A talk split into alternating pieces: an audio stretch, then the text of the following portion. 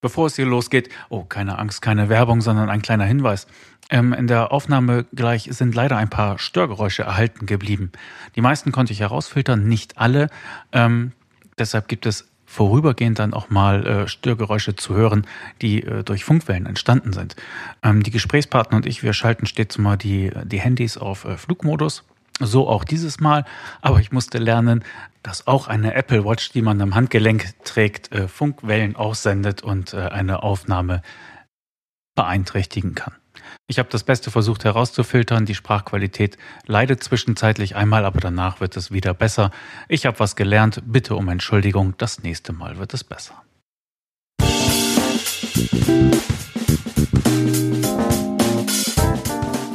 Kanzleifunk 100 und zwar heute, haha, ja, das ist auch ein rundes Jubiläum, live aus äh, Wuppertal und ohne Angela Hammercheck, die immer noch durch äh, Skandinavien geistert, aber dafür habe ich einen anderen Gast, Gudrun Mildner. Hallo, Frau Mildner. Guten Tag. Ich freue mich sehr, dass wir zu dieser Jubiläumsausgabe, welch Ehre, uns hier in Wuppertal im Codex treffen. Ja, das hat sich so ergeben. Wuppertal haben wir schon gesagt, Codex haben Sie jetzt schon gesagt. Was ist Codex bitte?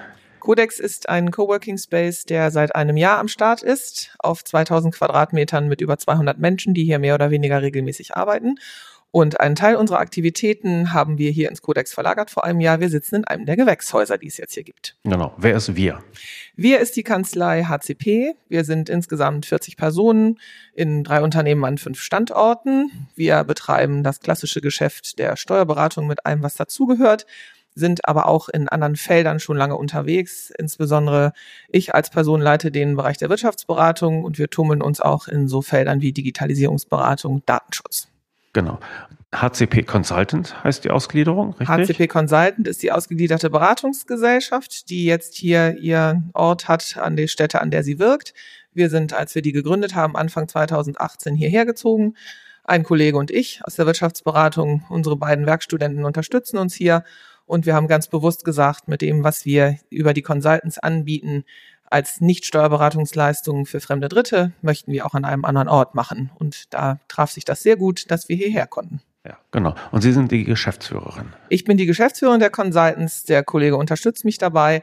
Und wir ähm, sind unterwegs in den Bereichen Datenschutz, Digitalisierungsberatung, Prozessberatung. Wir wehren uns natürlich nicht gegen Aufträge im Bereich Steuerberatung, die wir dann weiterleiten.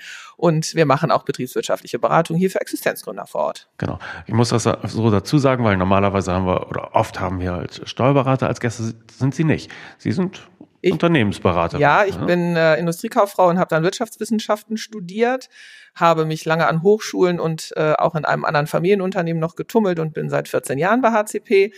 Ein Werbeslogan eines unserer Partner, wenn wir ins Spiel kommen, ist immer, das sind die, die von Steuern keine Ahnung haben.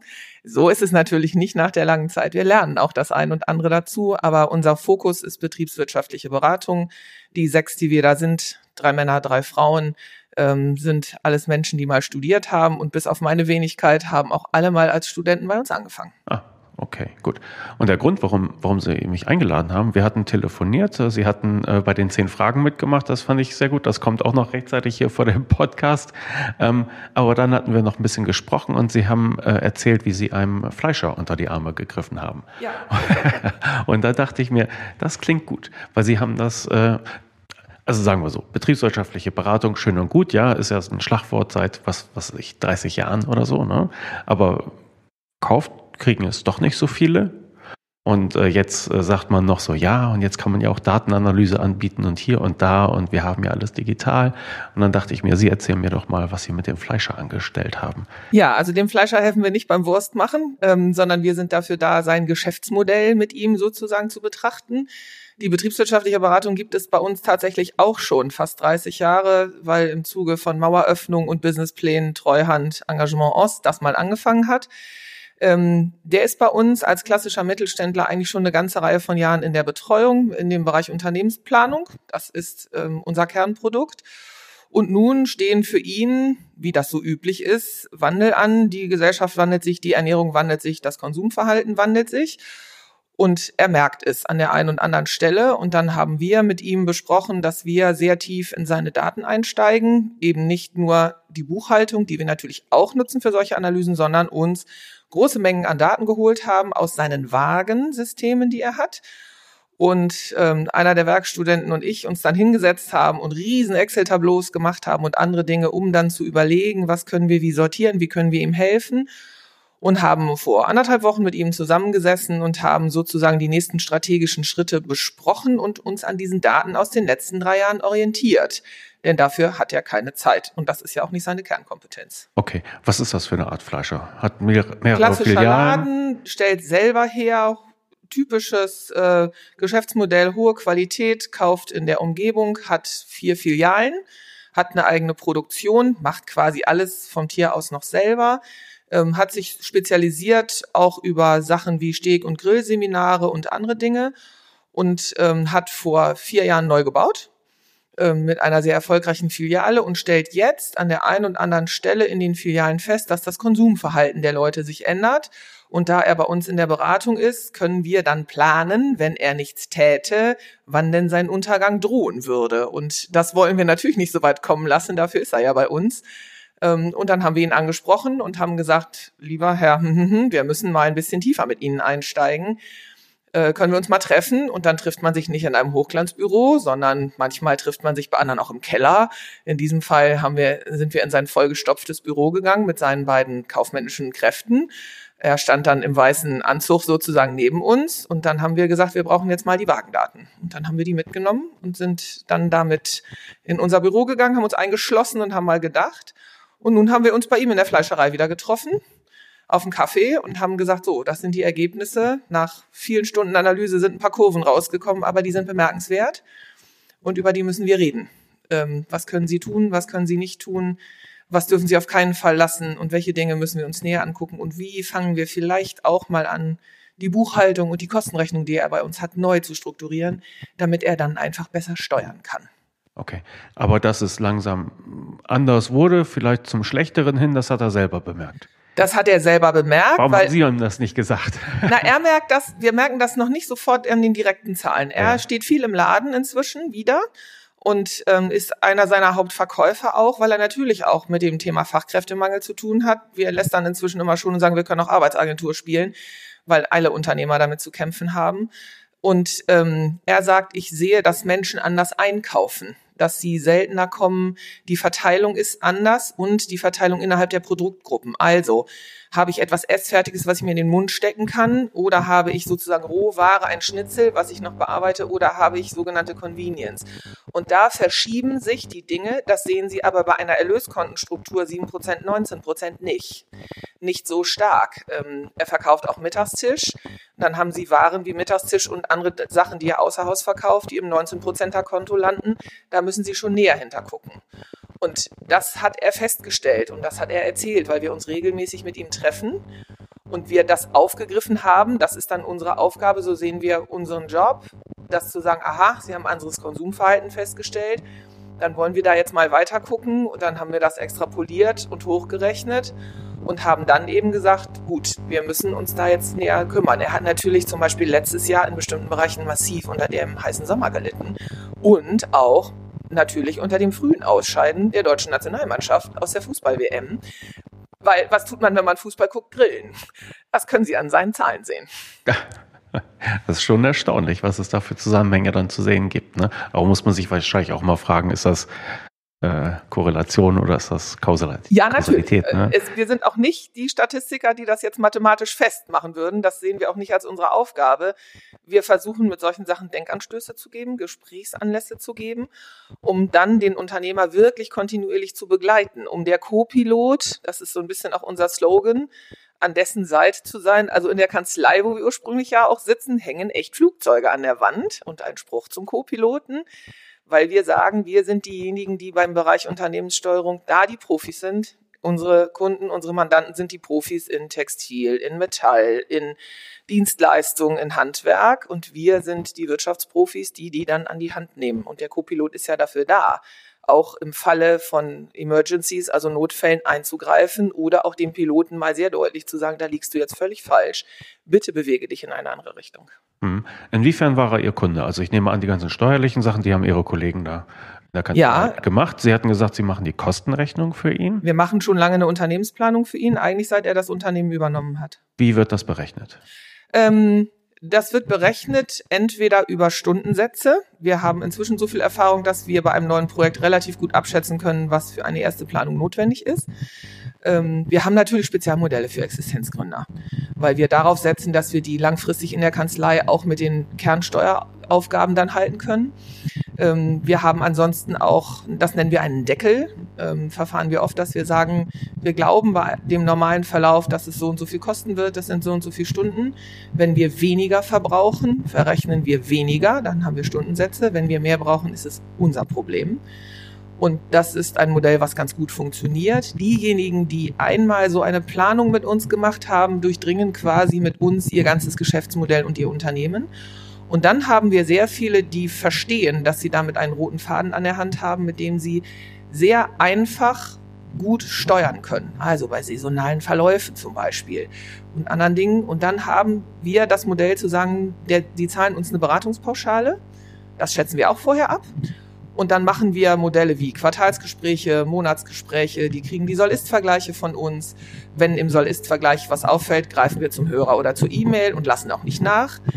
Ähm, das ist sehr unterschiedlich. Es gibt welche, die zahlen sehr viel, weil sie so eine Art Flatrate quasi äh, haben. Die rufen uns dann an, bis zu 1500 Euro im Monat. Das kommt immer darauf an, was für ein Bedürfnis der Unternehmer hat aber das Modell zu sagen, einmal ganz durch als Projekt und dann zu verstetigen, ist das, was in den letzten Jahren sehr gewachsen ist. Das heißt aber, es muss auch jemand verkaufen. Da muss jemand sagen, lieber Mandant, wir haben gesehen hier auffällig, darüber sollten wir sprechen. Wir empfehlen dir, dass wir, was ich, eine XY-Planung machen oder so, würde so und so viel kosten und dann sich über so und so viel das ist das, Ziel, das muss man schon verkaufen. Ja, ähm, wir haben natürlich auch oft ähm, Anlässe und diese Anlässe, die uns da sozusagen in die Hände spielen, ist das Thema Investitionen und Banken. Machen wir uns nichts vor. Also, dass wir jetzt jeden kleinen Mittelständler davon überzeugen können, dass er Unternehmensberatung braucht. Das Wort ist da schon echt problematisch. So wie Steuerberatung an manch anderer Stelle problematisch ist. Das erfahren wahrscheinlich alle Kolleginnen und Kollegen auch immer wieder. Ähm, haben wir Anlässe wie Investitionen bei Banken oder Verlängerung, äh, Erweiterung eines KK-Rahmens oder Unternehmensübernahme. Und dann machen wir eine Erstplanung und da ist es dann so, dass es relativ leicht gibt, weil es diesen äußeren Zwang gibt. Wenn wir rein betriebswirtschaftlich argumentieren, ist es oft ein langer Prozess. Es gibt ja den schönen Spruch, wenn Sie was siebenmal gehört haben, haben Sie es das erste Mal im Kopf und das ist bei uns zum Teil natürlich auch so. Aber es gilt dann in den regelmäßigen Gesprächen, zum Beispiel zur Bilanz, dies nicht dazu zu nutzen, um zu sagen, wie war das letzte Jahr, sondern den Strich zu ziehen und die Zeit eigentlich zu nutzen, wie geht's denn?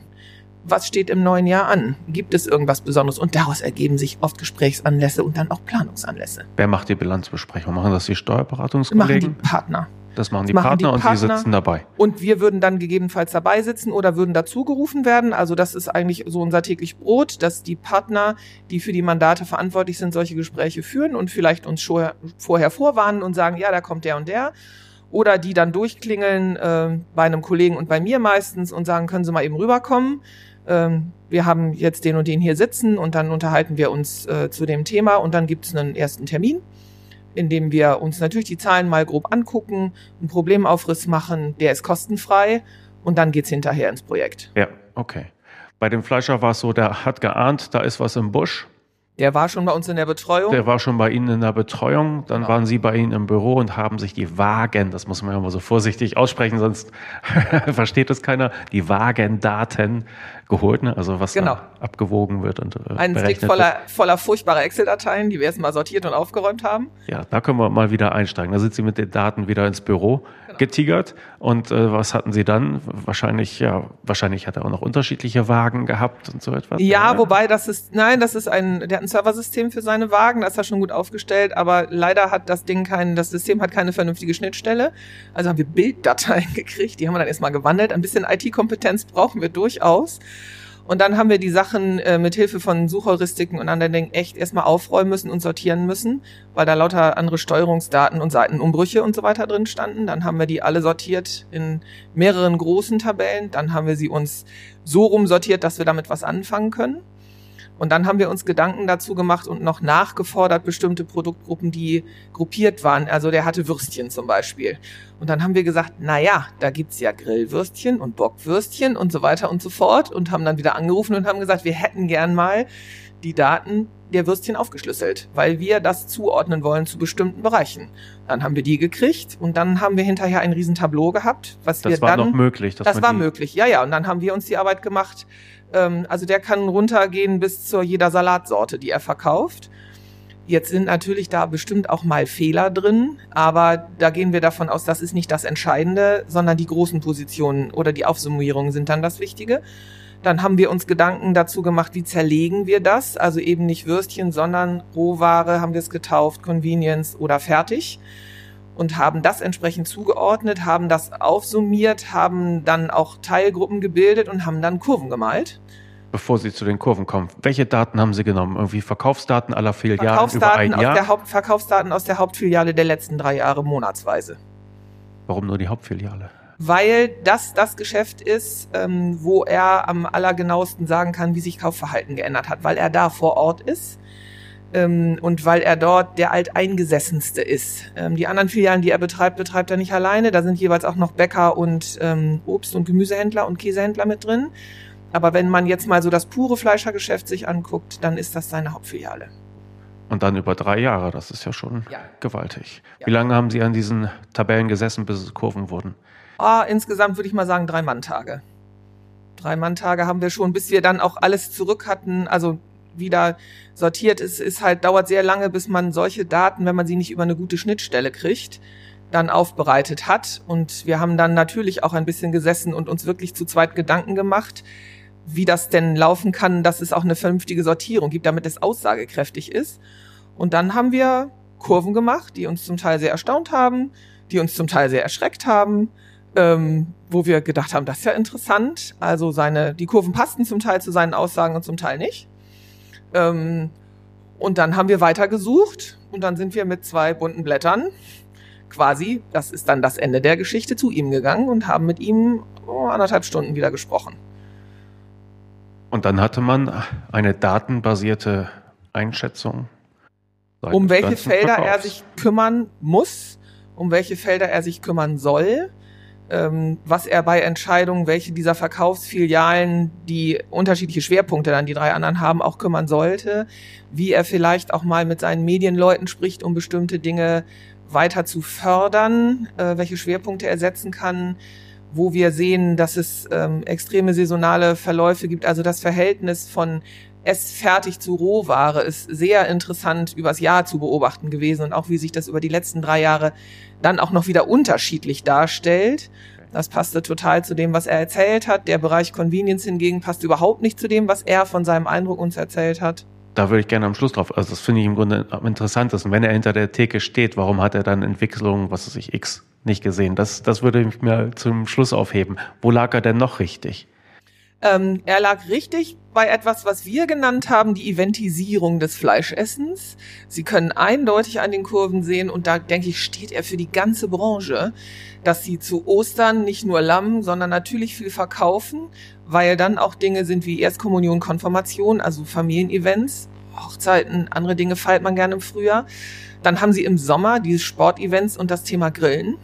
Also die Grillkurven sind äh, sehr eindeutig. Zum Teil können Sie fast sagen, der, der Monat war zu heiß, der Monat war zu kalt. Das können Sie wirklich daran sehen. Und Sie haben natürlich Weihnachten und den November auch, wenn die Firmen feiern anfangen und wenn die Menschen sich, also immer dann, ich sage mal, wenn Menschen sich vergemeinschaften, um auch gerne gut zusammen zu essen, was ja ein Teil unserer Kultur ist, das können Sie an seinen Kurven sehen. Und die Ausschläge waren früher nicht so hoch. Ähm, also die Saisonalität war so groß nicht sondern das Thema Rohware, also das, was ich eben als normales Fleisch kaufe und dann weiterverarbeite, ohne irgendwelche Gewürze vorher schon dran, das ist deutlich rückläufig. Ähm, allerdings ist der Convenience-Bereich, also so vorgefertigt, nicht so stark, aber der Bereich der essfertigen Sachen, die ich also höchstens noch in die Mikrowelle stecken muss, am besten noch in der Wärmetüte mitgenommen und sofort in meinen Mund, das, wo er sehr zugewachsen hat, und wo wir sehen an einzelnen Produkten, wir haben ihm dann auch Produkte genannt, ähm, innerhalb dieser ganzen Produktgruppe, die wir sehr interessant fanden in der Entwicklung, ähm, um die er sich auf jeden Fall kümmern sollte, die er dann vielleicht in seine Anzeigen schreibt, in seine Flyer nach vorne stellt und so weiter und so fort. Okay. Was waren die Entwicklungen, die er nicht gesehen hat? Er hat den Bereich Convenience als deutlich stärker angesehen, also so Halbfertigsachen. Ja, ja, ja. Ich habe ein mit Speckmantel umwickeltes Schweinefilet mit Rucola drin, das schmeiße ich dann in die Pfanne, um das mal so auszudrücken. Das ist das, wo er gesagt hat, dass er den Eindruck so hat. Das haben die Zahlen aus unserer Sicht nicht so hergegeben und es ist auch nicht eine ganz so relevante Größe. Wenn man das überlegt, wann er davon wie viel verkauft, ähm, ja, das soll er weiter tun, das soll er auf jeden Fall nicht lassen. Aber das ist nicht das Entscheidende aus unserer Sicht. Okay. Also könnte man wahrscheinlich, also ich denke mir so im Kopf, die Leute kochen weniger. Die Ja. brauchen es wirklich fertig. Ja, ja. Das können Sie an den Mittagstisch umsetzen. Die haben wir uns dann noch angeguckt in den anderen Filialen, die er auch hat. Da hat er eine vor zwei oder drei Jahren umgebaut. Das ist explosionsartig nach oben gegangen. Ähm, Sie haben ja zum Beispiel, ich sag mal, brauchen Sie nur durch die Lande hier, durch die Stadt zu fahren und jeder bei sich zu Hause gucken Sie sich an, die Bäcker sind keine Bäcker mehr. Die Bäcker sind Cafés mit angeschlossenem Brötchenstand. Und ein bisschen ist das auch, wir haben natürlich auch im Kollegenkreis dann mal rumgefragt. Sowas kommt bei uns dann auch immer in der Mittagspause mal auf den Tisch, um das mal so auszudrücken. Ach, woran arbeitest du eigentlich gerade? Ja, da und da. Und da der schon lange bei uns ist, kennt den eigentlich auch jeder Angestellte bei uns in der Kanzlei. Und dann ging das Gespräch los. Und einer sagte, ja, bei mir im Stadtteil, der macht zu, der macht nur noch Partyservice. Und jemand anders, der woanders wohnt, in einer anderen Stadt, der sagte, ja, bei uns gab's mal drei, wir haben nur noch zwei, jetzt macht der auch zu, wir haben nur noch einen. Also das sind ja Tendenzen, die Sie überall finden. Und von daher ist er, so wie er jetzt im Moment dasteht, glaube ich, noch in einer guten Lage. Aber der kann nicht einfach so weitermachen. Ähm, er hat jetzt nicht sowas, sag mal, wie der Buchhandel mit Amazon hatte, sondern ich glaube, er hat mit gesamtgesellschaftlichen Entwicklungen zu tun. Hätte vor einem Jahr bei ihm gegenüber ein neuer Supermarkt aufgemacht, hätten wir ja wenigstens einen Grund gehabt. Dann hätten wir gesagt, okay, da ist ein neuer Aldi oder ein neuer Rewe. Das ist offensichtlich. Dann kann man sich daran entlanghangeln. Aber das ist nicht der Fall. Das heißt, eine einfache Erklärung gab es nicht. Hm, das heißt, ja, wie Sie schon sagten, die gesellschaftliche Entwicklung hat sich da dann abgezeichnet in seinen Zahlen. Und ich glaube, das können wir vermutlich fast alle an uns selber beobachten. Die Anzahl der Male, die wir in der Woche ein Schnitzel oder ähnliches auf dem Teller haben im Vergleich zu vor 30 Jahren, auch in den älteren Generationen. Ähm, und die Akzeptanz von nicht, ich sag mal, sehr fleischlastigem Essen hat sich einfach deutlich geändert. Da mag es immer noch Regionen und Bei Menschen mir geben, nicht. wo das anders ist. Aber ähm, das, äh, also auch aus dem privaten Bereich, äh, wenn mein, mein Vater vor 30 Jahren keinen Schnitzel auf dem Tisch gehabt hätte, hätte er was gesagt. Äh, Das sieht er heute anders. Der ist natürlich nicht repräsentativ. Aber ähm, ich gehe davon aus, dass ähm, es schon gesamtgesellschaftlich anders geworden ist. Ja. Haben Sie noch weitere Daten dazugezogen, abgesehen von den Daten aus den Wagen? Wir haben das natürlich abgeglichen, ähm, auch mit Buchhaltungssachen, haben die plausibilisiert, ob die Wagendaten irgendwie ansatzweise auch stimmen können, nicht, dass wir da irgendwelchen Sachen aufgesessen sind. Wir haben uns ähm, allgemeine Konsumdaten aus der Fleischerbranche angeguckt. Wir haben natürlich seinen ganzen Betrieb durchleuchtet über Branchenvergleiche, über die Datev-Software, die wir nutzen. Wie ist denn seine Kostenstruktur, Umsatzgröße, andere Dinge in der Richtung? Das sind so Sachen, die wir uns angucken. Dass wir jetzt sagen können, Konnten wir die das stützen, was Sie herausgefunden ja, haben? Ja, total.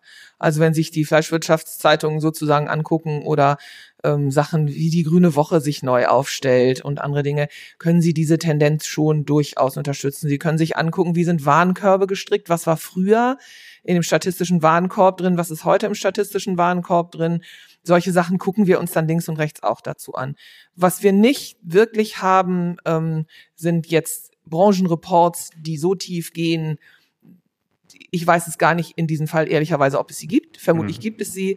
Ähm, aber wenn Sie sowas kaufen wollten, die kann er sich, glaube ich, nicht leisten und wir uns auch nicht. Die Frage ist auch, ob die dann weiterführen. Ähm, denn Sie haben ja schon da ein Geschäft, was auch von Laufkundschaft und anderen Dingen lebt. Er hat ähm, natürlich auch in der einen oder anderen Filiale immer mal Probleme gehabt, wenn es eine Baustelle vor der Tür gab. Das konnte man auch sehen. Das war aber in diesem Fall jetzt bei ihm auch nicht. Und es war wirklich nur so eine Bemerkung, ja, die kaufen bei mir jetzt mehr oder weniger, die wir dann aufgegriffen haben. Wo man dann eben sagen kann, da machen wir einen Beratungsanlass draus. Der ist in deiner Pauschale jetzt abgedeckt. Lass uns doch dieses Jahr mal gucken, dass wir da deutlich weiterkommen. Okay. Dann können wir gleich mal darüber sprechen, was er danach dann umgesetzt hat. Das wird mich nämlich auch noch interessieren. Aber vorher muss ich ein bisschen Werbung machen. Das sind die Notizen, die ich mir vorher gemacht habe. Wussten Sie, dass Sie mit den Steuerköpfen auch Geld sparen können, Frau Bildner? Noch nicht, aber ich lerne Ha, bestimmt jetzt. ganz genau. Es gibt nämlich die Deals auf meiner Internetseite und da haben sich verschiedene Anbieter äh, von, ja, von, von Software oder auch von, von Dienstleistungen äh, drauf eingetragen und die bieten den äh, Lesern und Hörern äh, ähm, Sonderkonditionen. Brauchen sie sich nur registrieren und dann können sie da schöne Prozente abgreifen oder mal einen längeren Testzeitraum haben oder sich überhaupt das mal angucken. Und da gibt es zum Beispiel den Honorarrechner von Tax Eagle. Da gibt es Eden Red One mit den Mitarbeiter-Benefits, die Sie per Karte organisieren können. Es gibt die Videofortbildung von EYs. Es gibt die Steuerberater-Verrechnungsstelle, falls Sie Lust haben, Ihr Honorarmanagement ein bisschen sich unterstützen zu lassen. Die Erfolgsprozesse von Mario Tutas, Kollege aus Cuxhaven. Äh, gibt es dort Contool mit 60 Tagen Probezeitraum anstatt 30 Steuerbüro online. Da können Sie Geld sparen, wenn, die, wenn Sie das an Ihr äh, Kanzleidesign anpassen wollen. Digibel ist dabei, LexOffice, Datenschutzhelfer.de, die machen Datenschutz für Sein, und zwar ausschließlich und den DWS-Gutachtendienst, der Ihnen einen Gutschein und das Kopfkissen legt, den Sie dann bei Bedarf wieder hervorziehen können. Und das Ganze ist zu finden auf steuerköpfe.de-deals. Und da können Sie sich jetzt eintragen. Wollen wir eine Pause machen, damit Sie sich kurz eintragen können, da überall? Ja, ich kann mein Handy ja mal aus dem Flugmodus rausnehmen und dann machen wir das sofort. Gut, also Sie haben den Fleischer dann wieder getroffen, haben gesagt, äh, lieber Herr Fleischer, äh, wir haben die Daten analysiert, knallharte äh, Schlussfolgerung, der Sonntag ist Ihr schlechtester Verkaufstag. Und jetzt hätten wir gerne unser Honorar. Nein, was haben Sie ihm gesagt und was hat er getan? Ähm, wir haben ihm gesagt, um welche Produktgruppen er sich auf jeden Fall kümmern soll. Das hat er sich aufgeschrieben. Er hatte äh, kurz danach sowieso einen Termin mit demjenigen, der ihm im Bereich Werbung und Öffentlichkeitsarbeit begleitet. Dann haben wir ihm Hinweise gegeben, dass er seinen Party-Service, der sich sehr gut entwickelt hat, bitte doch werbemäßig mal anders aufstellen möge. Er ist eigentlich sehr gut unterwegs, aber das fanden wir jetzt im Zusammenhang mit dem Thema Eventisierung des Fleischessens äh, zu sehr nur noch eine Preisliste. Und, ja, also ähm, Party Service klingt auch sehr nach 70er Jahre schon fast, ne? Ja, genau. Mhm. Ja, den Spruch haben wir nicht gebracht. Aber wir saßen vor dieser Liste und ich habe gesagt, es kam mir vor wie ein DDR-Schaufenster. Wenn dann endlich mal eine Dose da war, hat man sie reingestellt. Ähm, das hat er sich alles aufgeschrieben. Er hat sich aufgeschrieben, ähm, welche Dinge wir gesagt haben, ja, sind ganz nett, aber macht nicht das Volumen. Da braucht er sich nicht so sehr drum zu kümmern. Und wir sind so verblieben, dass wir bestimmte Dinge in der Kostenrechnung und in der Buchhaltung ein bisschen anders machen werden, wenn wir die Daten des ersten halben Jahres komplett zusammen haben. Wir werden also im August diese Datenanalyse fertig machen und werden dann überlegen, welche gerade in der Kostenrechnung, wie wir da Sachen aufteilen können. Und er wird diese Sachen auch sozusagen weiter nutzen, um in seinen anderen Filialen quasi dann mal genauer gucken zu können, was denn da ist. Er hat für eine Filiale Umbaupläne. Und die haben wir sehr intensiv mit ihm diskutiert, weil dort vermutlich die Ausrichtung jetzt eine ganz andere werden wird, nämlich dieses Thema Steak- und Burgerseminare, was er macht, was extrem gut läuft, dort viel breiter aufzustellen, mehr Platz auch selber in Anspruch zu nehmen, weil er dort sowieso umbauen muss mit seinen Partnern. Da gibt's im Moment noch die Frage, wer kommt da genau mit rein. Und das Konzept wird er wahrscheinlich noch mal sehr überdenken, nachdem wir mit ihm gesprochen haben. Was dann da genau rauskommt, wissen wir nicht. Aber er ist natürlich auch vernetzt mit seinen ganzen Kollegen, das wissen wir. Es gibt auch Fachberater für diesen Bereich. Wir sind dann diejenigen, die wieder ins Spiel kommen, wenn er sagt, ich habe jetzt, ich sag mal, den und den Bäcker dabei, habe die und die Fläche zur Verfügung, kann das und das dort anbieten. Wir wären dann diejenigen, die wieder die Planungsrechnung, die Wirtschaftlichkeitsrechnung mit ihm machen. Wenn er die Investitionen entsprechend tätigen will, und ähm, das dann sehr eng begleiten werden, wenn er das macht und wenn er das umsetzt. Das haben wir bei dem großen Filialneubau, den er vor ein paar Jahren gemacht hat, auch so getan. Okay. Was hat er für ein Gesicht gemacht bei der Präsentation? Wir wissen, dass er Kurven mag. Das war unser Vorteil. ähm, ein bisschen ein erstauntes, aber ähm, er geht schon lange mit uns. Ähm, da haben Sie natürlich auch den Lerneffekt, dass der Unternehmer äh, über kurz oder lang dann sozusagen mitkriegt, habe ich da Menschen an meiner Seite, die auch meine Sprache sprechen. Ähm, wir sitzen natürlich bei ihm auch nicht im schwarzen Anzug. Wir sprechen nicht unser Fachchinesisch aus der Hochschule. Und ähm, er hat einen erstaunten Eindruck bei manchen Sachen gemacht und aber sehr wirklich heiß mit uns diskutiert. Ähm, nicht sehr strittig, aber sehr intensiv und hat sich auf die Rückseite eines Blogs, völlig undigital, aber da bin ich mir sicher, das geht mit, ähm, Sachen aufgeschrieben und wird das auch sofort in Angriff nehmen. Ähm, ich habe das zusammen mit einem unserer Werkstudenten gemacht. Ähm, auch der hat sehr intensiv mitgesprochen und er war, glaube ich, sehr dankbar, dass wir sozusagen als seine Sparringspartner da an der Seite sind. Die Entscheidung, was er letztlich umsetzt, ist dann seine. Da reden wir ihm dann nicht mehr rein. Aber so als Rat und Tippgeber Und Anschieber, also diese Idee mit der Filiale, als wir die da aufgebracht haben, da sagt er, ja, da habe ich auch schon mal drüber nachgedacht, aber eben nur nachgedacht. Und dann haben wir bestimmt eine Viertelstunde des Gesprächs diesem Thema gewidmet. So. Und das erleben wir ähm, bei vielen anderen Unternehmern auch. Die sind zu Anfang relativ skeptisch. Erstens, man kann nicht planen. Zweitens, Sie sind doch keine Textilerin oder keine Gießerin. Ja, aber wir haben gelernt, strukturiert zu arbeiten. Wir sind diejenigen, die das gute Wissen, die gute Erfahrung und das gute Gefühl des Unternehmers in Zahlen übersetzen können. Das ist ein Moderationsprozess. Wir verwenden 80 Prozent auf das Thema Umsatz und haben Abweichungsquoten in den Umsatzplanungen von zwischen ein und drei Prozent. Ähm, Telefonkosten zu planen, sage ich immer, ist keine Kunst. Das schaffen wir locker. Äh, aber Umsatz, Material, Personal ist schon noch mehr Kreativität gefragt. Und dann können sie das eigentlich machen. Und manchmal haben wir das Glück, dass wir uns so ein bisschen fühlen wie bei der Sendung mit der Maus. Wenn wir in ein neues Unternehmen kommen und erstmal gucken, was die so herstellen. da haben wir schon ganz viel gelernt. Okay. Wenn Sie das so als Modellprojekt für sich sehen, für die Consultants hier, ähm, was lief da richtig gut und wo hätten Sie es gerne besser oder bequemer oder Bei der Sache jetzt mit dem Fleischer. Ja, genau. Ähm, das lief, ähm, ja, wir hätten gerne ein bisschen eher wieder mit ihm sprechen können, aber er ist sehr eingebunden. Also wir hätten es gerne ein bisschen schneller sozusagen durchgezogen, aber ich glaube, das kennen wir alle. Der Alltag frisst uns alle auf. Wenn wir selber auch an strategischen Dingen arbeiten, müssen wir uns selber immer auch an den Riemen reißen. Irgendwer hat mal gesagt, Unternehmensberater sind äh, das bezahlte schlechte Gewissen. So sehen wir uns auch gerne. Ähm, okay. Das ist völlig in Ordnung, dafür sind wir da. Ähm, ja, aber eigentlich hat es ansonsten sehr, sehr gut funktioniert, ähm, weil wir eben ein langes, vertrauensvolles Verhältnis haben. Ähm, manchmal haben wir das Problem, gerade wenn es ein neues Projekt ist, dass wir so ein bisschen vor Wände laufen. Ähm, Im Sinne von, ja, es bringt alles nichts, es nützt alles nichts. Also ich habe mal drei Morgene bei Elektrikern verbracht, das schon eine Weile her, von um sieben bis um halb neun, weil die dann auf die Baustelle mussten weil die auch Absatz-, Umsatzprobleme hatten. Und dann habe ich mit denen drei kleine Workshops so Ideenfindungen gemacht. Und mehr war dann nicht. Und ein Jahr später haben wir dann in der nächsten Bilanzbesprechung gehört, dass das denen so einen richtigen Kick gegeben hat. Plötzlich waren die Zahlen nämlich wieder besser. Und dann kam die Frage, die machen selber ihre Buchhaltung und äh, wir machen den Abschluss. Dann kam die Frage, warum? Ja, ja, die Frau Mildner war da. Das liegt gar nicht an mir, das kann auch jeder der Kollegen. Aber wir haben dann mal. Ah, nett, gut zu wissen. Wenigstens jetzt. Ähm, so dass wir auch damit sehr leben müssen ähm, und das lernen, dass wir nicht immer unbedingt offene Türen einrennen. In diesem Fall war das sehr gut. Aber wer das nicht aushält, dass unsere Ratschläge auch nicht immer angenommen werden, was ja auch völlig normal und völlig menschlich ist, der wird, glaube ich, in unserem Job nicht glücklich. Hm, gut. Also man braucht einen langen Atem. Auf jeden Fall die Datenübernahmen. Sie sind tatsächlich mit dem USB-Stick angerückt und haben das direkt bei der Waage wahrscheinlich. Sie brauchen ganz viel IT und Sie brauchen natürlich auch Menschen in diesem Beruf Wirtschaftsberatung, aber eigentlich ja wie überall in der Steuerberatung jetzt, die digital affin sind. Wir sind eine digitale Kanzlei, wir haben das Label, wir leben das, wir sind in der Buchhaltung komplett digital. Wir brauchen überall Menschen, die daten- und digital affin sind. Wir sind nicht die Unternehmensberater, die nur hübsche Folien machen. Wir gehen sehr bewusst mit dem Zahlenmaterial um und sehen das als unsere ganz große Stärke, weil das vorhanden ist, weil wir im eigenen Hause dafür sorgen können, wenn wir selber die Buchhaltung und den Abschluss machen, dass es auch angelegt wird im Sinne von vernünftiger betriebswirtschaftlicher Betrachtung. Da sind wir sehr froh drum. Das läuft super mit den Kollegen.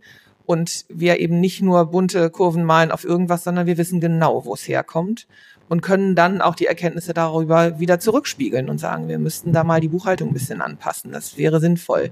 Wir müssen mal, wir haben mal einen gehabt, der ist Fotograf gewesen, machte Luftbilder und als wir den übernahmen, waren natürlich, sage ich inzwischen fast, die Benzinkosten für seine Flugzeuge in der Viererklasse untergebracht und nicht im Material- und Wareneinsatz. Und das ist natürlich steuerlich korrekt, aber die Betriebswirtin in mir kriegt dann das große Fluchen. und äh, da kann man schon viel mitmachen mit solchen kleinen Anpassungen. Und das machen wir natürlich dann auch bei uns. Und das finden wir sehr gut, dass wir da Hand in Hand arbeiten können. Die Daten haben Sie hier wie verarbeitet? War das rein per Excel? Oder? Das war per Excel. Das war per Excel. Da können Sie ja dann, ich sag mal, entsprechende Sortierungsalgorithmen, da können Sie, wenn, dann und so weiter und so fort Abfragen machen. Und dann haben wir uns äh, in unseren großen Besprechungsraum zurückgezogen, wo wir eine ganze Menge Whiteboards haben, haben mal ein paar Sachen an die Wand geschrieben und haben ein Brainstorming zu zweit gemacht. Ähm, wie könnte man das vernünftig auswerten? Welche Sachen gruppiert man wie? Was sind eigentlich die großen Fragen? Haben das aufgeschrieben und haben das dann umgesetzt in verschiedenen Datenversionen. Und dann haben wir ein bisschen auf den Knopf gedrückt und haben gesagt, mal uns mal eine Kurve. Das ist ja dann nicht mehr schwierig, glücklicherweise. Und dann haben wir uns die wieder im großen Besprechungsraum an die Wand getackert, haben uns da vorgestellt und haben gesagt, das ist aber interessant. Jetzt müssen wir beide mal reden und mit dem Chef mal reden. Äh, also der Partner, der den betreut, der Herr Heilmann. Und ähm, dann sind wir, haben wir uns angeklingelt und haben gesagt, wir kommen wieder. Wir haben was. So. Okay. Und das ist aber eigentlich auch der Klassiker. Das und präsentiert ist, haben Sie Kurven, also wahrscheinlich auf Papier oder? Zwei Zettel, ja, in der Fleischerei Zettel. bauen wir jetzt keinen Beamer auf. Sonst laufen wir gerne mit unserem Beamer. Wir haben alle ein mobiles Arbeitsgerät, wir haben einen kleinen Beamer, den kann ich fast in meine Handtasche stecken. Äh, können wir überall hin. Wir können auch von überall, wenn wir wollten, auf unseren Server zugreifen, weil wir komplett digital arbeiten über WLAN alles abgesichert. Also mein Büro besteht aus einem Tablet, was in meiner Handtasche steckt und damit laufen wir überall hin. Aber wie gesagt, in der Fleischerei bauen wir dann nicht den Beamer auf, bei Banken natürlich und bei anderen Unternehmern auch. Wenn wir da im Besprechungsraum sitzen und dann können wir Planungen, Auswertungen und so weiter. Mhm. Okay, schlagen wir dann noch mal den Bogen. Also Sie haben die Beratung jetzt erfolgreich rübergebracht. Er hat sich seinen Blog vollgeschrieben mit Ideen und Anregungen, was er, was er tun könnte. Und wenn wir jetzt den Bogen wieder schlagen in die Kanzlei, gibt es auch Ideen, die dann in die Kanzlei ausstrahlen. Ich hatte mir eben was notiert, Sie wollten ihm irgendwas neu organisieren. Die Kostenrechnung. Wir werden ihm die Kostenrechnung neu organisieren, wahrscheinlich im August. Also wenn die Juni-Daten jetzt äh, fertig mit der Buchhaltung sind. Ich habe heute Morgen gehört, dass der Kollege, der das mit mir macht, heute Morgen mit der Buchhalterin gesprochen hat und gesagt hat, wenn sie diesmal schneller machen könnte, die ist schon ganz schnell, wäre super. Ähm, die sagt uns Bescheid, sobald sie fertig ist. Dann gucken wir uns das an und dann sprechen wir vermutlich im August wieder mit ihm und machen ihm einen Vorschlag, wie wir in der Kostenrechnung, wo wir ja zum Glück Steuern gar nicht beachten müssen, sondern nur betriebswirtschaftlich denken, das neu sortieren können, ob wir weiter Filialen oder Produktgruppen und andere Dinge machen. Und ähm, um das dann im Prinzip als neuen Datensatz aufzubauen für das, was er da jetzt vorhat. Bisher haben wir bestimmte Produktionsschritte bei ihm abgebildet. Vielleicht ist das auf Dauer gar nicht mehr so wichtig. Das würden wir uns aber dann mit ihm zusammen einfach danach angucken, wenn wir für dieses Jahr ein halbes Jahr Daten haben. Das macht dann Sinn. Und ähm, ansonsten kann es auch sein, dass wir das, was wir jetzt bei ihm gemacht haben, so tief in Pro einzelne Produktgruppen sind wir sonst noch nicht so eingestiegen, dass wir ähm, mit den Kollegen aus der Wirtschaftsberatung, denen haben wir das natürlich erzählt. Wir treffen uns einmal die Woche zum Jour fix, gehen alle unsere Fälle so einmal durch, weil immer irgendwer von uns vielleicht noch eine gute Idee hat und wir immer alle wissen, wo die anderen so stehen. Ähm, dass wir bei bestimmten Fragen in Zukunft vielleicht mal die Hand heben und sagen, hey, wir haben schon mal, ne, weißt du doch bei dem und dem die Sachen bis nach unten analysiert, macht das Sinn? Sollte man da vielleicht auch mal gucken, wenn wir jetzt bestimmte Umsatzentwicklungen sehen. Gibt es da Daten in dem Unternehmen? ähm, in die man reingucken kann. Denn fast alle haben heute ein ERP-System. Dann müssen wir eben die Sachen aus dem ERP, ob ich ein ERP-System oder ein Wagendaten habe, ist egal, äh, müssen wir uns darum kümmern. Also das kann schon sein, dass wir das äh, öfter tun. Wir haben auch eine Reihe von Unternehmern, die machen das selber. Wenn die das selber machen, umso besser. Die wissen genau, die können sie nachts um drei anrufen und sagen, was ist mit Produktgruppe A und Produktgruppe B. Ähm, das müssen wir gucken. Haben sich denn auch in der Kanzlei einige Hälse gereckt und äh, sich ein paar Augäpfel in ihre Richtung gedreht nach dem Motto, ah, interessant, was die Kollegen da machen, weil im Grunde müssen die das ja schon mitverkaufen. Warum hatte der überhaupt eine Waage ohne vernünftige Schnittstelle? ja, das, der Kollege, der den Hals recken würde, war leider nicht beteiligt in diesem Fall. Ähm, da haben sich natürlich diejenigen, die die Digitalisierungsberatung bei uns machen, die, die Hälse gereckt. Ähm, ganz sicher, die jetzt rausgehen und sich die ERP-Sachen angucken. Also wenn wir eingebunden sind im Bereich Digitalisierungsberatung und auch Betriebsdatenerfassungssysteme, dann achten wir sehr auf Schnittstellen. In diesem Fall ist es so, dass diese Wagensysteme unglaublich teuer sind und wir hätten ihm wahrscheinlich jetzt geraten, dass er sich neue kauft, aber ich, das ist schwierig. Ähm, er hat eigentlich auch schon ein sehr gutes. Aber das wird in diesem Fall nicht gehen. Das wird er sich nicht leisten können. Und ich glaube, er muss es sich auch nicht leisten. Da ist dann unsere Analyse wirklich günstiger, als dass er sich dann ein neues System hinstellt. Es ist ähm, sicher so, dass die Kollegen interessiert zugehört haben. Ähm, die Kollegen in der FIBO und im Jahresabschluss sind ja diejenigen, die immer auch den Unternehmer oder die Unternehmerin mal am Rohr haben, am Telefon oder auch mal persönlich da sitzen haben. Und ähm, ja, neben dem Mittagessen, wo, was wir in Teilen gemeinsam einnehmen, gibt's bei uns auch noch die berühmte Kaffeemaschine, an der wir uns in der großen Küche treffen und äh, oder den Stehtisch auf der ersten Etage, wo wir alle vorbeilaufen und wo dann das schon mal kommt. Man weiß ja so, wer wen wie so hat und macht und guckt dann da immer mal über die Zahlen und dann kommt schon so, ich hab da, der hat Probleme, sollten wir nicht mal. Ähm, die Offenheit ist auf jeden Fall da. Also wir sehen uns nicht als Silos, sondern wir sehen uns als Beratungskanzlei. Wir schreiben das Wort Beratung groß über die Tür. Wir heißen HCP Berater und nicht HCP Steuerberater. Ähm, das ist schon Absicht. Ähm, und dann ist es nur dem Fingerspitzengefühl dem einen oder anderen zuzuschreiben, der dann auch mal sagt, äh, an den Partner, der den betreut oder an die Kollegen aus der Wirtschaftsberatung zu sagen, da gibt's Schwierigkeiten, da läuft's gut, ähm, da stirbt einer gerade am Erfolg, der wächst so schnell, der hat ein Cash-Problem. Also der Klassiker, der bei uns aufschlägt, neben dem Thema ähm, Banken und andere Zwangsfälle für Planung, ist der Anruf, der da lautet, ich bin so erfolgreich, aber mein Konto ist so leer. Ich verstehe das alles gar nicht. Dann kommen wir oft auch ins Spiel fürs Thema Liquiditätsplanung und Liquiditätsmanagement. Und das kann ja auch gute Gründe haben. Ja. Die Kanzlei hat sich ja gespalten sozusagen ne, für diese beiden Zwecke, einmal Steuern, einmal äh, Consulting oder Wirtschaftsberatung.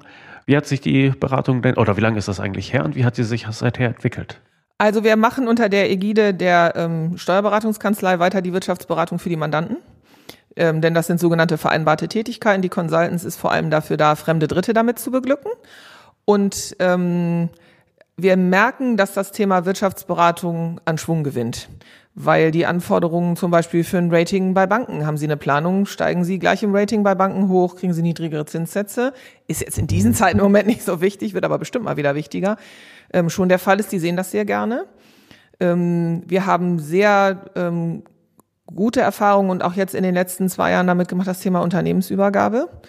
Ähm, da ist es ganz wichtig und merken, dass die Offenheit im Mittelstand sehr viel größer geworden ist sowohl was die fremden Dritten angeht, ähm, hier als auch ähm, da woanders. Hier ist so das Einfallstor im Kodex. Wir sind die Digitalisten, der Kollege und ich sind zertifizierte Datenschutzberater. Wir machen Digitalisierungsberatung und dann kommt Wirtschaftsexistenzgründungsberatung und dahinter sozusagen die Steuerberatung. Bei den anderen ist es äh, oft klassischer Vertrieb ähm, bei der eigenen Mandantschaft und dann über Netzwerke an fremde Dritte. Wer schafft denn mehr ran? Die Steuerleutchen oder, oder Im Moment noch die Steuerleutchen. Das kann man deutlich sagen.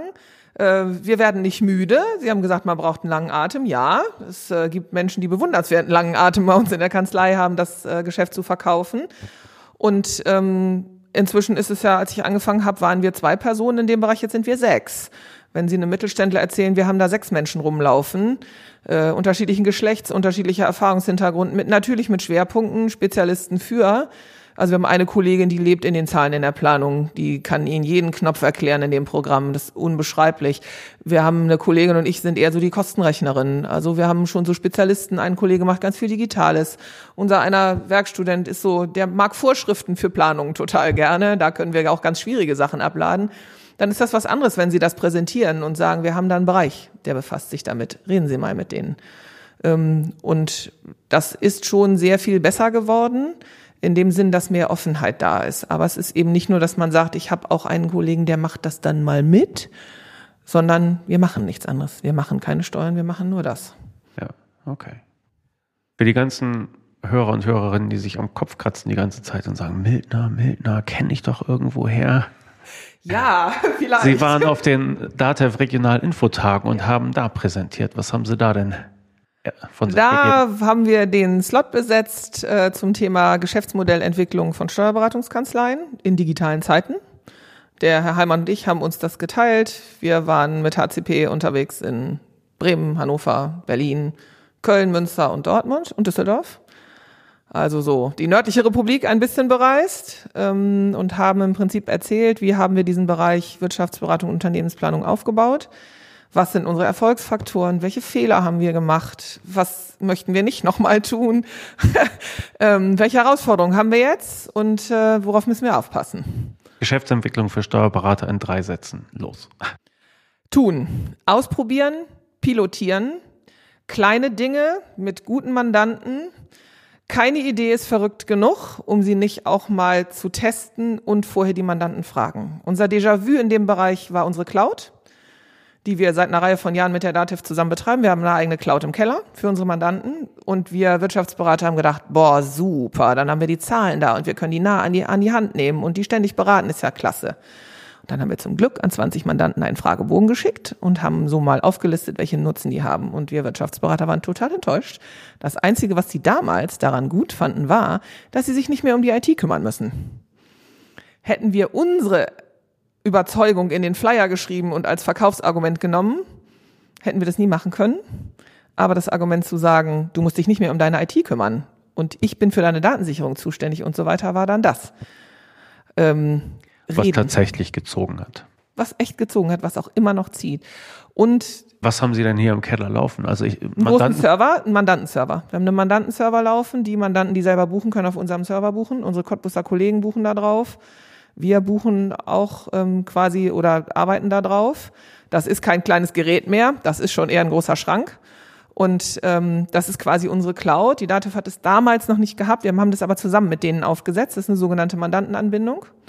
Und das bedeutet, das Unternehmen, was in Süddeutschland sitzt oder auch hier in der Stadt, kann dort die eigene Buchhaltung auf unserem Server machen. Dafür brauchen sie entsprechende Internetleitungen, sie brauchen entsprechende Absicherung und so weiter und so fort. Das machen wir mit der Datev und unserem IT-Dienstleister zusammen. Okay. Die buchen dann auch selbst. Ja. Das finden ja manche Steuerberater total doof. Nein, das äh, ja natürlich. Ja, Sie, Sie offensichtlich nicht. Ja, aber Nein, wir finden das jetzt nicht äh, doof. Wir arbeiten mit vielen auch so zusammen, dass es jemanden bei uns im Hause gibt, der da auch mit ein bisschen Fachkenntnis zur Seite steht. Wir haben so ein Modell dank der Cloud auch entwickeln können, dass in dem Moment, wo jemand zum Beispiel, ich sag mal, plötzlich geht, dauerhaft krank wird, Elternzeit hat und so weiter und so fort, wir auch reinspringen. Das haben wir mehrfach schon gemacht. Das ist natürlich auch ein Vorteil.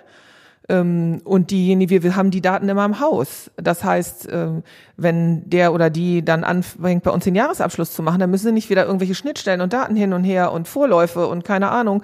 Da stecke ich ja gar nicht so hinter, was die armen Kollegen da dann alles haben, sondern sie können sich auf dem anderen Server einloggen. Wir haben die Vorläufe da liegen, alles wunderbar. Es ist halt nur so witzig, dass Sie das gerade sagen, weil ich gerade mit zwei Steuerberatern gesprochen hatte. Der eine sagte, ich will nicht, dass meine Mandanten selber buchen. Und der nächste sagte, natürlich will ich das, ist doch viel besser. Und dann sagte er, naja, der erste Kollege hat wahrscheinlich daran gedacht, wenn er selber bucht, dann hat er halt immer noch seine sieben Zehntel, die er abrechnen kann. Wenn man das nur kontrolliert, sind es halt nur drei Zehntel, sagte er. Ist natürlich weniger, aber es ist auch weniger Arbeit und deshalb haben sie zum Schluss mehr Gewinn. So. Ja, und das andere ist natürlich auch, dass man in Zeiten von Digitalisierung und Automatisierung sich auch überlegen sollte, ich halte das FIBO-Honorar nicht für das stabilste, so im Sinne von FIBO-Automatisierung und andere Dinge. Unser klares Ziel ist zu sagen, wir sind Berater. Und äh, wenn ich mir den Buchungsautomaten oder auch andere Angebote, die es schon gibt, angucke, gibt ja nicht nur Deutschland, gibt ja auch andere Länder, dann ähm, ist das auf jeden Fall aus meiner Sicht nicht das Geschäftsfeld, um auf die Vorträge zurückzukommen, wo sich die Steuerberater jetzt am meisten tummeln sollten. Also als vor 25 Jahren gab es auch noch mehr Einkommensteuererklärungen. Seit es Elster gibt, sieht das anders aus. Und davon ist klar auszugehen. Das ist auch was, was wir hier im Kodex lernen. Wie gehen Jungunternehmer? Das ist ein ganz große, eine steile Lernkurve für uns hier gewesen. Wie gehen die damit um? Welche Dienstleistungen hole ich mir wo? Mache ich das selber? Mache ich das online? Brauche ich dafür einen Steuerberater? Wann will ich den eigentlich haben? Das ist die neue Generation, die als Digitalisten groß geworden sind. Und wir können davon ausgehen, die, die jetzt Ende 20, Anfang 30 sind, sind in 10, 15 Jahren die, die die größeren Unternehmen haben. Und die gehen mit dem Thema total anders um. Das wird so kommen. Die Geschäftsentwicklung für Steuerberater war rausgehen, ausprobieren, tun, Mandanten ansprechen, mit guten Mandanten kleine Projekte starten, immer wieder nachfragen, wie kommt's an und weitermachen. Und für uns ist es wirklich auch sehr hilfreich, junge Kollegen zu haben, die in der Ausbildung sind und die Kollegen von der Uni auch zu holen, weil die auch uns gestandenen Beratern immer noch mal ein paar Flötentöne erzählen, wirklich erzählen können, die wir uns von denen gnadenlos abholen. Wir nutzen sie aus mit einem breiten Grinsen im Gesicht ähm, wir haben große Freude daran. Ähm, die können uns immer noch wieder neue Ideen bringen, weil es einfach auch immer eine andere Generation ist, ähm, die dann mit einem anderen theoretischen Blick so mit halben Scheuklappen auf unsere Sachen gucken. Ähm, und ja, den Mandanten am besten nehmen, von dem wir sagen, ja, gibt ja immer so einen, mit dem kannst du auch nachts um drei in der Kneipe noch ein Bier trinken. Ruf den an, frag den und sag ihm, er kriegt es für fast umsonst, vielleicht gibst ihm noch einen aus. Ähm, und dann ein, zwei Mitarbeiterfragen. Interessant war bei uns, als wir Unternehmen online eingeführt haben, waren das nicht die jungen wilden Herren, sondern es waren zwei gestandene Damen aus der Buchhaltung, damals über 50, die gesagt haben, das ist neu, das ist interessant, das könnte mir das Leben leichter machen. Ich probiere das aus. Und dann haben die mit einem Chef und zwei Mandanten die Zeiten des Faxes 2007 noch erlebt. Und so sind wir da reingewachsen. Ähm, und dann, als die große Welle kam, waren wir bereit. Das ähm, ist eine Erfahrung, die wir haben, wirklich ausprobieren. Und wenn es nichts ist, es auch irgendwann begraben. Also wir haben so ein Thema mal aufgemacht, Thema Künstlersozialkasse. Da haben wir uns relativ viel von versprochen, viel gelernt, auch Vorträge zu gehalten und haben hinterher festgestellt, es wird überhaupt nicht so geprüft, wie es mal angekündigt worden ist. Es fängt jetzt erst mit der Rentenversicherung an seit ein paar Jahren, aber es läuft viel niedriger, als es mal so aufgebauscht worden ist. Ja, ja, wir haben eine Domain und wir haben Wissen und wir haben auch Flyer und so weiter und so fort und wir beherrschen das Thema. Aber da haben wir an einem bestimmten Punkt gesagt, da schieben wir jetzt weder Zeit noch Geld weiter rein. Wir halten die Kompetenz hoch, dass wir unsere Mandanten oder andere fremde Dritte begleiten können. Aber das stellen wir jetzt nicht mehr so nach vorne. Jetzt haben Sie schon zweimal so die, die, den Blickwinkel der Jugend angesprochen, einmal von Ihren jungen Mitarbeitern, auch von, von hier, von den jungen Unternehmern hier im Kodex. Ich glaube, das ist ein guter Ort, um das mal auch wieder runterzuholen, das Gespräch. Was haben Sie denn als Kanzlei, als HCP Consultants gelernt, dadurch, dass Sie sich hier eine WG teilen mit lauter anderen? Ja. Sie brauchen als Unternehmen ein Netzwerk. Ähm, die Zukunft ist so, dass wenn jemand als Berater genommen wird, nicht mehr nur auf ihre Kernkompetenzen geguckt wird, sondern es wird vor allem auch darum geguckt, dass sie relativ ganzheitlich beraten können. Sie müssen ein paar Namen an der Hand haben für juristische Felder, für Werbung, für andere Dinge. Und das ist hilfreich, also das war hilfreich hier zu lernen. Das müssen wir, ähm, es ist immer noch ein Nasengeschäft, haben wir gelernt. Die persönliche Präsenz von uns hier ähm, ist sehr, sehr wichtig. Nur die Visitenkarte hier hinzulegen würde nicht funktionieren. Ähm, es geht unglaublich viel auch über Netzwerk. Ich kenne einen, der einen weiß, der einen hat. Und dann ist es ein Commitment, wenn ich jemanden empfehle. Und das dritte ist so ein bisschen, ja, da gibt's den Spruch bei uns Generation iPad. Die gucken alle erstmal in Wikipedia, die gucken auch erstmal, ob sie es billig über einen Online-Shop kriegen können. Und wenn sie dann gar nicht mehr weiter wissen, dann kommen sie mit sehr preisbewussten Fragen und damit muss man umgehen lernen.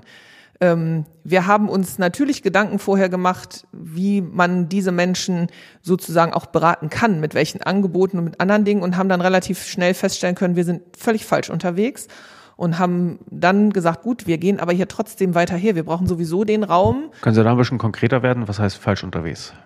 Naja, Sie brauchen hier keine Flyer auszulegen. Sie brauchen auch keine festen Preismodelle zu haben. Sie müssen anfangen, gnadenlos von der Gebührenpolitik wegzukommen. Sie müssen Festpreise bieten und Sie müssen mehr Flatrates bieten und eigentlich auch so ein monatliches Kündigungsmodell.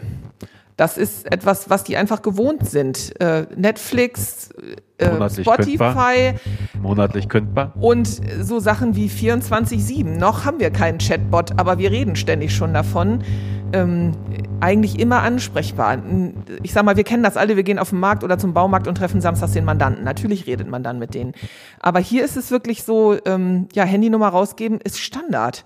Wenn Sie die nicht rausgeben und nicht signalisieren, Sie sind 24-7 ansprechbar oder wenn ich hier mal am Wochenende sitze und arbeite, natürlich bin ich dann auch ansprechbar. Das muss einfach sein, weil das Konsumverhalten bei Waren und Dienstleistungen so ist.